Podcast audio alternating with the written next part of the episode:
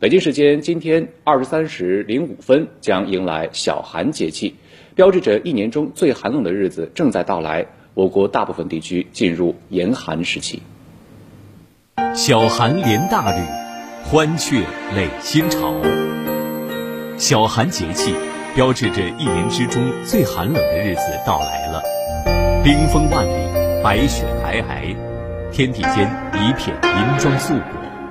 民谚云：“小寒时处二三九，天寒地冻冷到抖。”小寒节气的寒冷程度可想而知。尽管天寒地冻，但是天地间的阳气已经开始回升，北方时不时可见喜鹊，它们感觉到阳气涌动，开始动身要筑新巢了。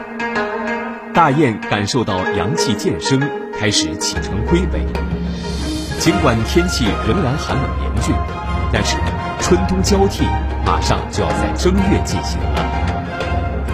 梅雪争春未肯降，寒风中的雪花飘飘和雪地里的梅花绽放，成为这一时节最引人入胜的景象。